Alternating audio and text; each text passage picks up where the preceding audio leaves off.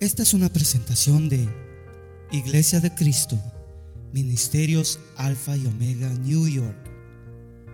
Si desea más información de este ministerio, como lugar, horario de actividades, visite nuestro sitio de internet. La dirección es ayoni.org. A Y O N. Allí encontrará diferentes recursos y enlaces a nuestras plataformas sociales que deseamos sean de bendición para su vida. Bendiciones. Muy bien. Estos dos versículos creo que resumen lo que hoy en la noche vamos a estar meditando y siempre sobre la inquietud o la necesidad de que seamos preparados para defender nuestra fe. Hemos hablado de diferentes aspectos del ateísmo, del agnosticismo, del humanismo. Aún el viernes pasado yo le hablaba de algo que no es muy eh, sonado, pero realmente es muy importante saber el cientificismo o cienticismo, scientism en inglés, ¿verdad? Donde la gente toma como el método científico como que fuera la verdad indiscutible de las cosas. Yo le decía que nosotros como cristianos tenemos la verdad indiscutible en la palabra de Dios.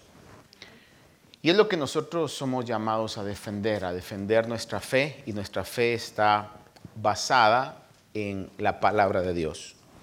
Hemos estudiado y más en los discipulados se ha estado estudiando acerca de la Biblia, la doctrina que es lo que estudiamos de la Biblia, lo que es la sana doctrina, lo que es una doctrina no sana, una doctrina falsa. Estamos llamados a defender nuestra fe. Y una de las cosas que sí es bastante común, posiblemente usted no vaya a encontrar mucha gente que sea atea, posiblemente no va a encontrar mucha gente que sea agnóstica, mucha gente que ponga su fe en la ciencia o sean eh, creedores del cienticismo, pero sí la gran mayoría de nosotros, por el antecedente cultural que tenemos, conocemos mucha gente que aunque lo reconozcan o no, pero practican la idolatría. Y quizás eh, no tengo ninguna pena en decir esto, pero eh, esto se manifiesta mucho más en aquellos que son ah, parte de la Iglesia Católica. realmente se practica la idolatría. Y ahí quizá tengamos nosotros eh, más personas a nuestro alrededor que objetan o defienden lo que hacen y quizás en cierto sentido no comparten lo que usted y yo hacemos. Sin embargo, lo que es el cristianismo debe ser basado en lo que la Biblia nos dice. Entonces, aunque la gran mayoría de católicos se denominan cristianos, esa práctica de idolatría va en contra de lo que la palabra de Dios claramente establece y las consecuencias que la idolatría trae.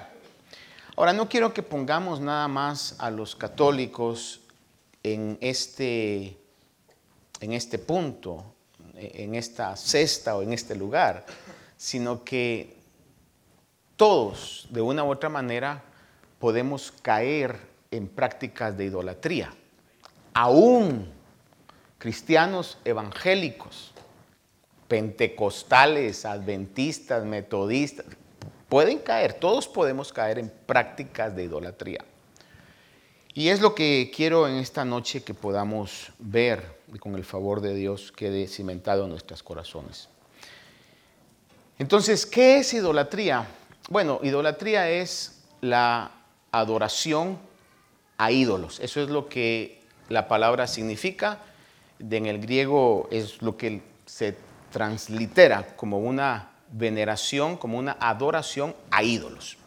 Ahora, las prácticas de, de idolatría, bíblicamente, según podemos ver en la Biblia, en qué consisten las prácticas de idolatría. Y entre otras cosas consisten en arrodillarse, consisten en orar, consiste en ofrecer sacrificios y ofrendas y en servir. Le voy a repetir. Estoy rindiendo adoración a un ídolo cuando delante de este ídolo yo me arrodillo, le sirvo a este ídolo, le pido a ese ídolo o le ofrezco un sacrificio o una ofrenda a ese ídolo. Ahí ya estoy practicando la idolatría. Y rápidamente, si usted no busca los versículos, pues ah, están ahí, se los voy a citar. Le voy a leer algunos de ellos. Por ejemplo, en el caso de arrodillarse, podemos ver en el caso de Daniel, capítulo 3, versículo 10 y 11 dice, tú, oh rey, has proclamado un decreto que todo hombre que oiga el sonido del cuerno, la flauta, la lira, el arpa, el salterio, la gaita y toda clase de música, se postre y adore la estatua de oro, y el que no se postre y adore será echado a un horno de fuego ardiente. Ahí podemos ver que obviamente Daniel no fue parte de esto, fue un decreto que el rey había hecho, que al sonar de esos instrumentos se postraran y adoraran. Entonces podemos ver realmente ahí que el arrodillarse o el postrarse era una señal clara, indiscutible de una adoración.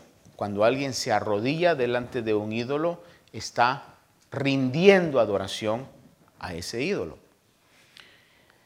También cuando se le pide u ora o hace una oración a ese ídolo. Isaías 44, que es muy directo este capítulo eh, acerca de cómo el hombre del mismo árbol que hace leña para hacer su comida y calentar su cabaña, hace un ídolo. Versículo 40, perdón, capítulo 44, versículos 16 y 17 dice, la mitad del leño quema en el fuego, sobre esta mitad prepara un asado, come carne y se sacia, también se calienta y dice, ah, me he calentado, he visto la llama, y del resto hace un Dios, su ídolo, se postra delante de él, lo adora y le ruega, diciendo, líbrame, pues tú eres mi Dios. Aquí no solamente está eh, confirmando lo que anteriormente habíamos dicho, que hay práctica de la adoración es postrarse y arrodillarse, sino que aún añade algo más. Dice, arrodillado y postrado, le pide a ese ídolo.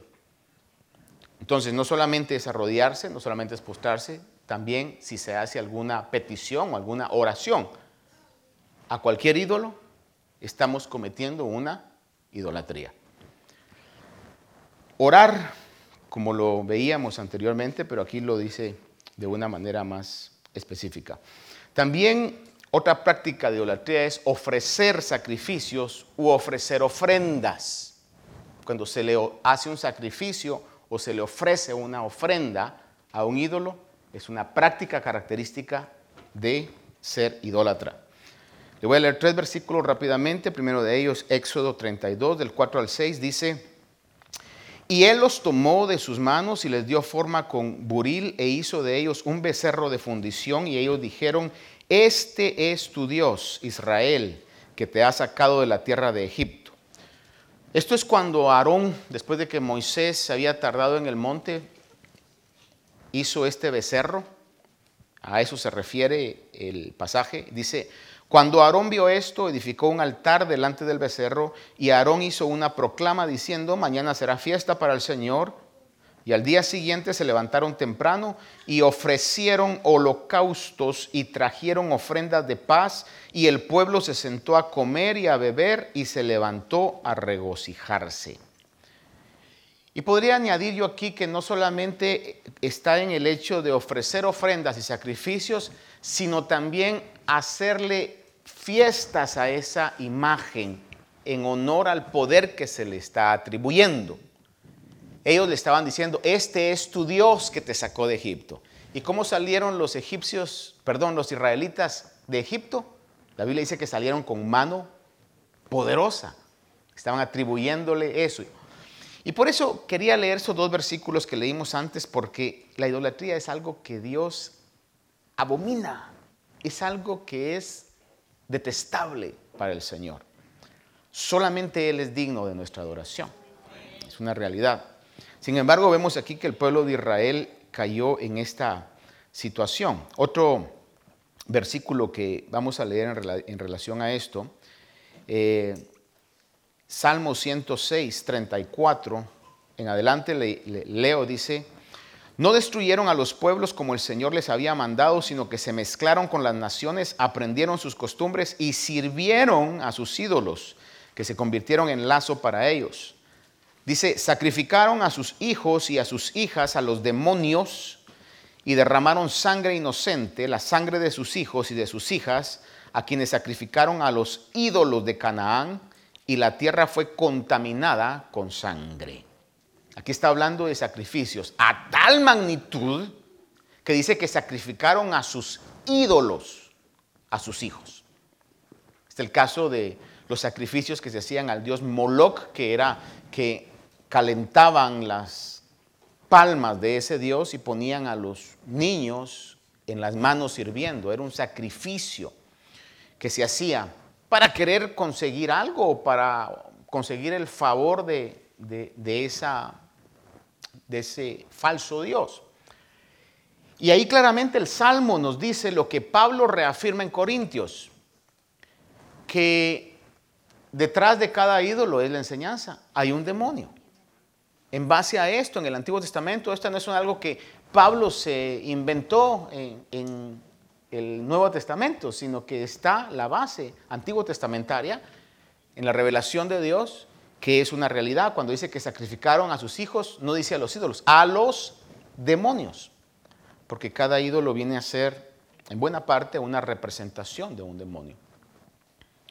Por eso, si usted anda guardando la estatuita porque él tiene cariño porque es de la abuela o del abuelo, tenga cuidado.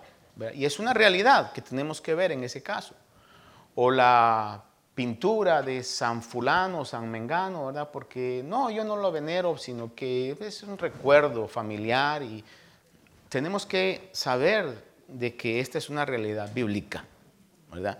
Yo he sabido, no conozco, pero he sabido de cristianos ya de años que todavía eh, cuelga de su carro algo o tienen algo, ahí dice, no, es nada más como un recuerdo, ¿verdad? Pero puede ser que haya cierta fe que tengan a eso es algo que Dios aborrece, hermanos. Ezequiel capítulo 23, verso 39 dice, después de sacrificar sus hijos a los ídolos, entraron en mi santuario el mismo día para profanarlo, y aquí se hicieron en medio, y así hicieron en medio de mi casa. Entonces, estos pasajes nos marcan claramente que eh, una práctica de idolatría no solamente es postrarse, arrodillarse, pedir, sino también ofrecer ofrendas o sacrificios a alguien. Yo no voy a olvidar esta experiencia porque fue exactamente, creo que 12 de diciembre, no sé qué fecha será realmente, no me acuerdo porque no me interesa, pero estaba yo en el Distrito Federal de México, cabalmente en esa época, en una actividad que estaba participando, y um, era, es en esa fecha el cumpleaños, que le celebran el cumpleaños de la Virgen de Guadalupe en México. Realmente es una imagen que creo que no me voy a borrar mientras todavía mi memoria no me, no me abandone. Pero sin exagerarle, manejamos quizás unos 15 minutos. Y yo veía líneas de gente en el periférico de la Ciudad de México o calles principales con cuadros, con estatuas y algunos a kilómetros aún eh, lejos de la basílica yendo de rodillas. Es una práctica tan, una devoción, hermano, tremenda. ¿Qué le puedo decir yo? Es impactante cuando uno tiene el conocimiento de eso, ver realmente ese tipo de, devoción que se tiene. Y si algunos de ustedes han estado en la Ciudad de, México, en el Distrito Federal, no es raro ver en las esquinas altares con veneración a la Virgen. Y si alguno ha ido al barrio de Tepito, que es uno de los barrios o el más bravo de ahí, ahí aún hay altares a una eh, un personaje que le llaman la Santa Muerte. Fíjese qué contrariedad, la Santa Muerte. Cuando la palabra de Dios dice que el aguijón del pecado es la muerte. Sin embargo, ah, o el, el último enemigo que será destruido, dice la palabra, es la muerte. Y sin embargo ha llegado tal la ceguera del mundo que le atribuyen santa muerte. Esa es realmente una contradicción totalmente, ¿no? en ese sentido. Pero existe y los veneran y les hacen sacrificios y les llevan ofrendas en esa práctica de idolatría.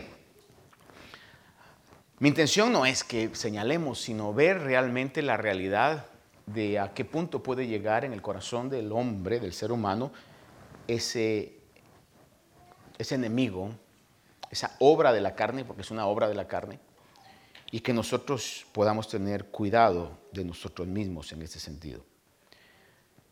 También otra práctica de la idolatría es servirle a un ídolo. Deuteronomio 7:4 dice, porque ellos apartarán a tus hijos de seguirme para servir a otros dioses. Entonces la ira del Señor se encenderá contra ti y él pronto te destruirá. Leí Deuteronomio 7:4 claramente dice, apartarán de ti a tus hijos para seguirme, para servir a otros dioses. Entonces, el servir a cualquier ídolo es también una práctica de la idolatría. Pongámoslo en el contexto de lo que nosotros hacemos para con Dios. ¿Cómo sabemos si estamos adorando a Dios? Cuando nos postramos, nos arrodillamos, cuando le pedimos, cuando oramos, cuando hacemos sacrificios, cuando ah, le servimos, estamos adorando a Dios. No es solamente adorar a Dios, venir y tener un canto nuevo de articulando lo que sentimos. Es parte, es poder adorar en un momento como congregación, lo cual es muy lindo, muy importante pero la adoración a Dios implica mucho más, implica un estilo de vida donde Él sea honrado en todo lo que nosotros hacemos. Ahora, lo que quiero ahora señalar es cómo Dios ve la idolatría. Eh, fíjese que usa la palabra abominación. Es abominable la idolatría delante de de Dios. La abominación puede traducirse como sentir un profundo disgusto al grado, al punto del odio.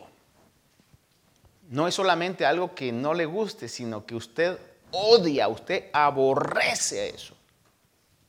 No sé si algunos de ustedes, quizás cuando estuvieron pequeños, les dieron alguna comida que les dejó una mala experiencia y toda su vida o en un muy buen aspecto de su vida usted aborrece esa comida. Hay gente que dice, no, yo puedo comer cualquier otra cosa, pero eso no, hasta el olor me, me fastidia, pues, ¿verdad? O otros por diferentes razones no comen ciertas comidas, ¿verdad? Porque les, les, les molesta, les, les afecta. Entonces podría decir que a, ese punto es, para, para, para Dios la idolatría es detestable. El Señor aborrece la idolatría. Dice en Deuteronomio 7:25, las esculturas de sus dioses quemarás al fuego, no codiciarás la plata, el oro que les recubren, ni lo tomarás para ti, no sea que por ello caigas en un lazo, porque es abominación al Señor tu Dios.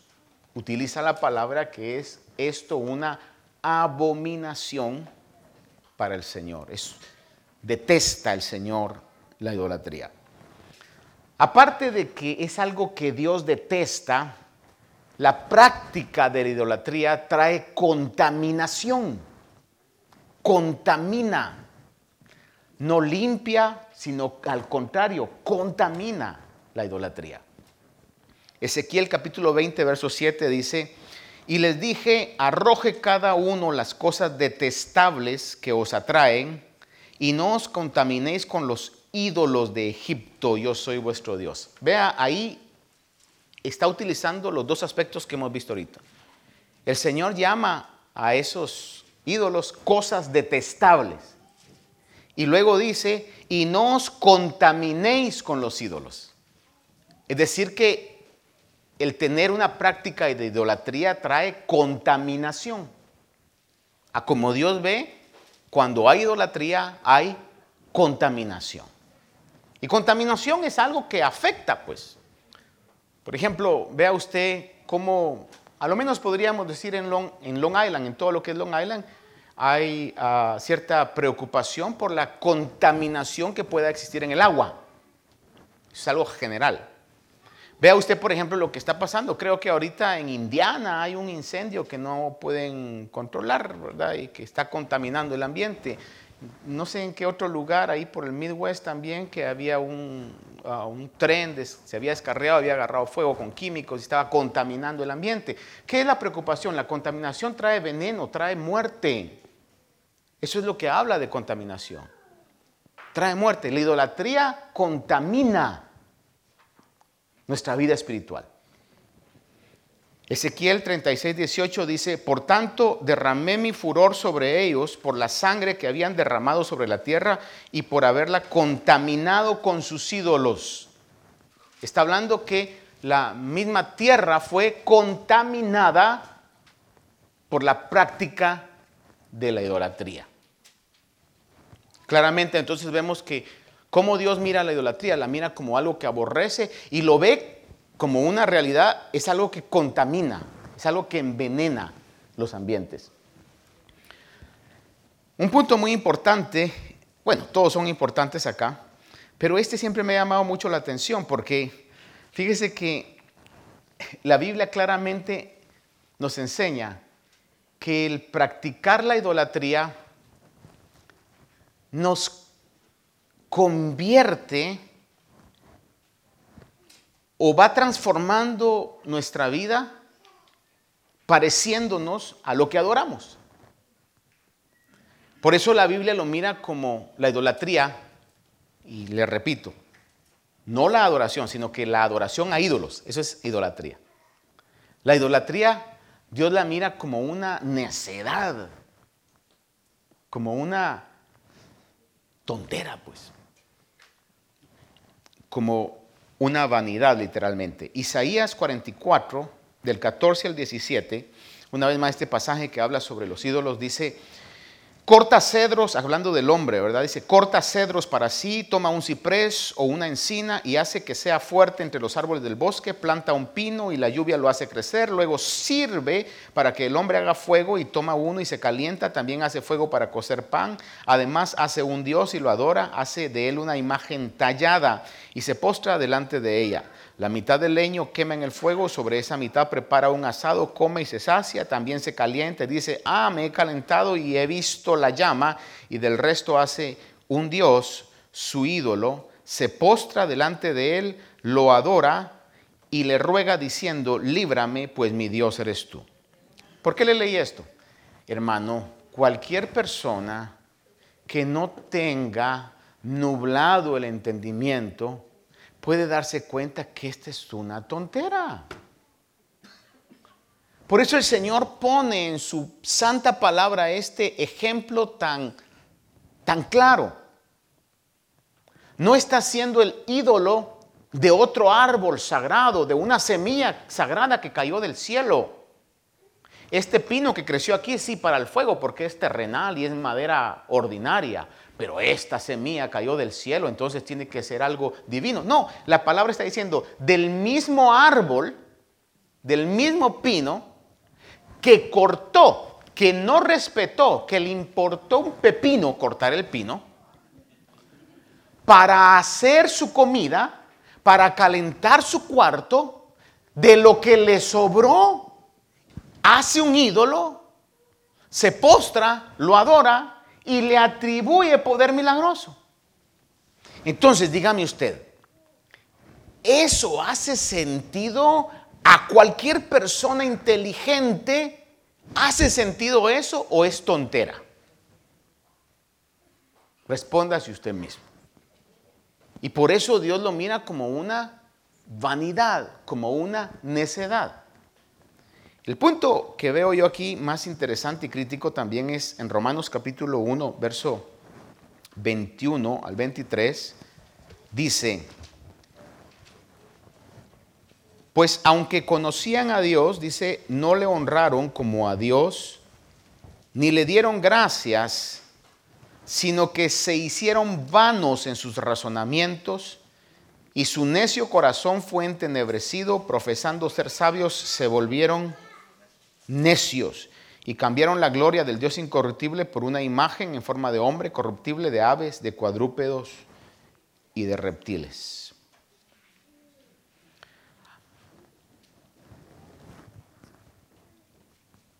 Cuando nosotros adoramos algo, estamos realmente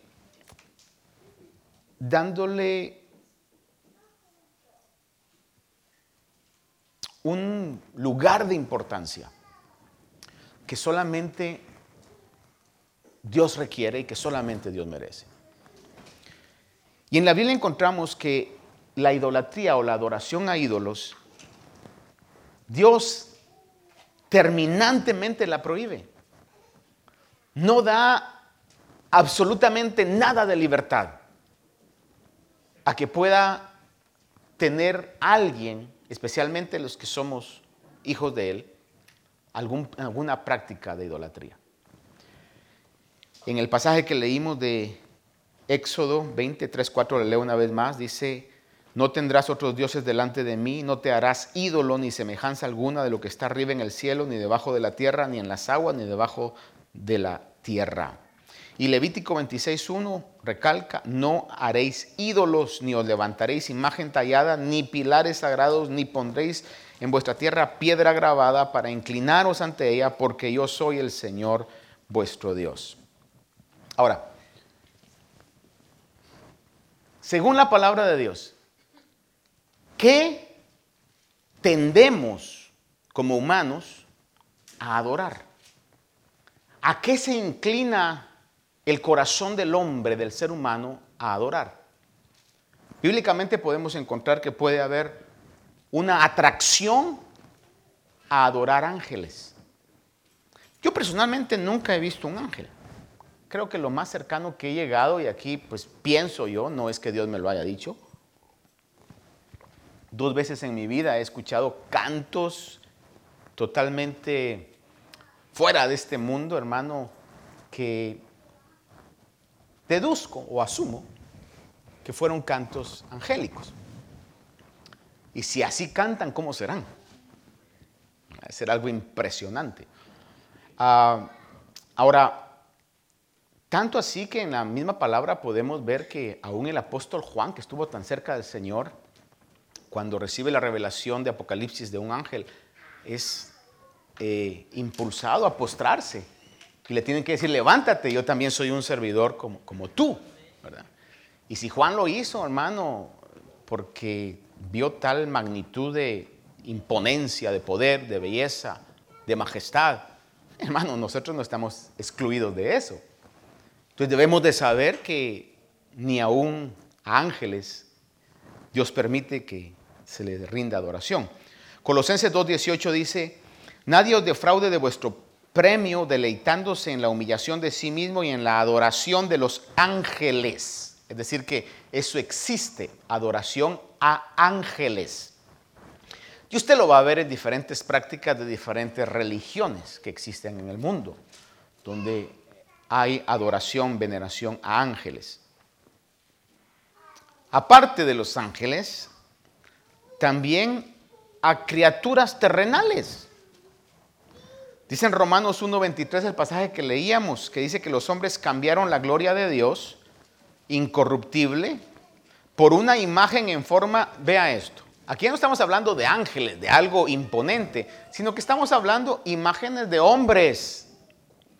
Dice aquí, cambiaron la gloria del Dios incorruptible por una imagen en forma de hombre corruptible y lo añade la bendita palabra de Dios, hermano, enfatizando, cambiaron la gloria de Dios por una imagen de hombre corruptible. Porque todo hombre, por más que se cuide, por más que venga de un stock genético eh, envidiable, nos corrompemos. Mire usted, por ejemplo, aquellos actores que quizás tuvieron una postura envidiable, ¿verdad? Ya cuando están viejos todos nos parecemos encogidos, arrugados, qué sé yo, ojerudos. Cualquier parecido es mera casualidad, etcétera, ¿verdad? Y que hoy por los avances de la dentistería todavía tenemos dientes, pero no existieran los, los dentistas, estaríamos todos, en mi pueblo dicen cholcos, chimuelos, dicen en otro lugar, ¿verdad?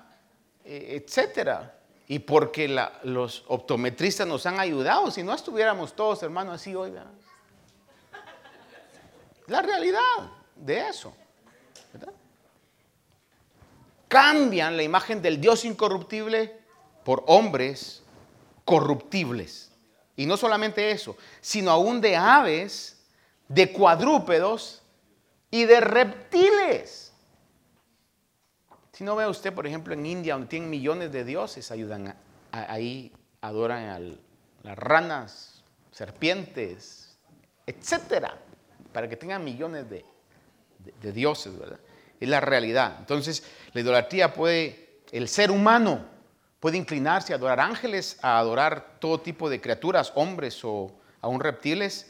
También adorar a los astros. ¿A qué me refiero a eso? Al sol, la luna, las estrellas.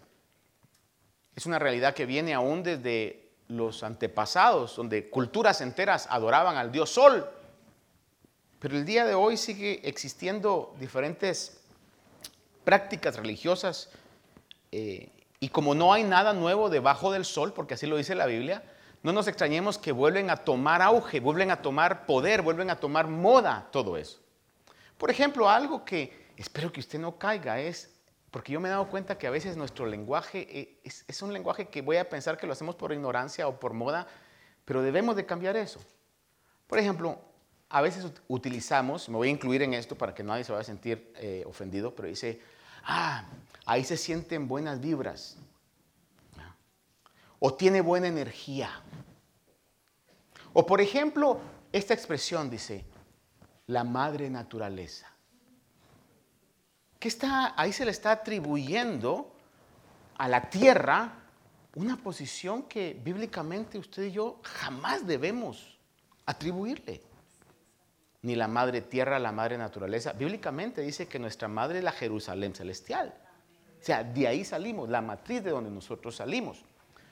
Pero la Biblia es clara en esto en 2 de Reyes 23:5 que dice, quitó a los sacerdotes idólatras que los reyes de Judá habían nombrado para quemar incienso en los lugares altos, en las ciudades de Judá y en los alrededores de Jerusalén, también a los que quemaban incienso a Baal, pero mire, Baal es una imagen eh, eh, de un dios que eh, adoraban los paganos, pero dice que quemaban incienso a Baal, al sol y a la luna y a las constelaciones, y a todo el ejército de los cielos.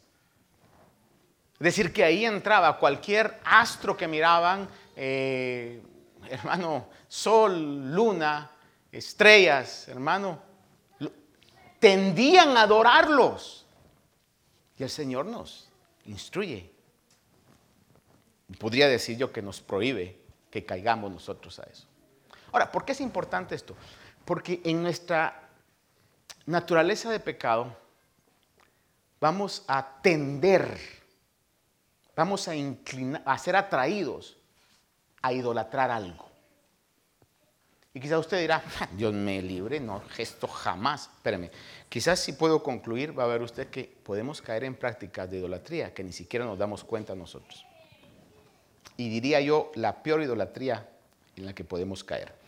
Pero también eh, se pueden ayudar adorar, perdón, esculturas. Voy rápido aquí. Salmo 115, 4 al 8 dice, los ídolos de ellos son plata y oro, obra de manos de hombre, tienen boca, no hablan, tienen ojos, no ven, tienen oídos, no oyen, tienen nariz, no huelen, tienen manos y no palpan, tienen pies y no caminan, no emiten sonido alguno con su garganta. Y vea esto, lo que él estaba enfatizando anteriormente. Se volverán como ellos los que los hacen y todos los que en ellos confían. Note eso. Por eso, si yo adoro algo, de una u otra manera, estoy transformándome en lo que adoro. Y si lo que adoro es sin valor, es vanidad, yo me estoy transformando, estoy transformando mi valiosa vida en una vida sin valor. Ahora, otro punto aquí es de que podemos nosotros adorar las posesiones o específicamente quizás el dinero. Colosenses 3:5 dice, por tanto considerad los miembros de vuestro cuerpo terrenal como muertos a la fornicación, impureza, las pasiones y los malos deseos y la avaricia que es idolatría. Pero no solamente se refiere este pasaje a que la idolatría es exclusivamente la avaricia sino que está hablando, le leo otra vez más el pasaje, dice, por tanto considerad los miembros de vuestro cuerpo terrenal como muertos.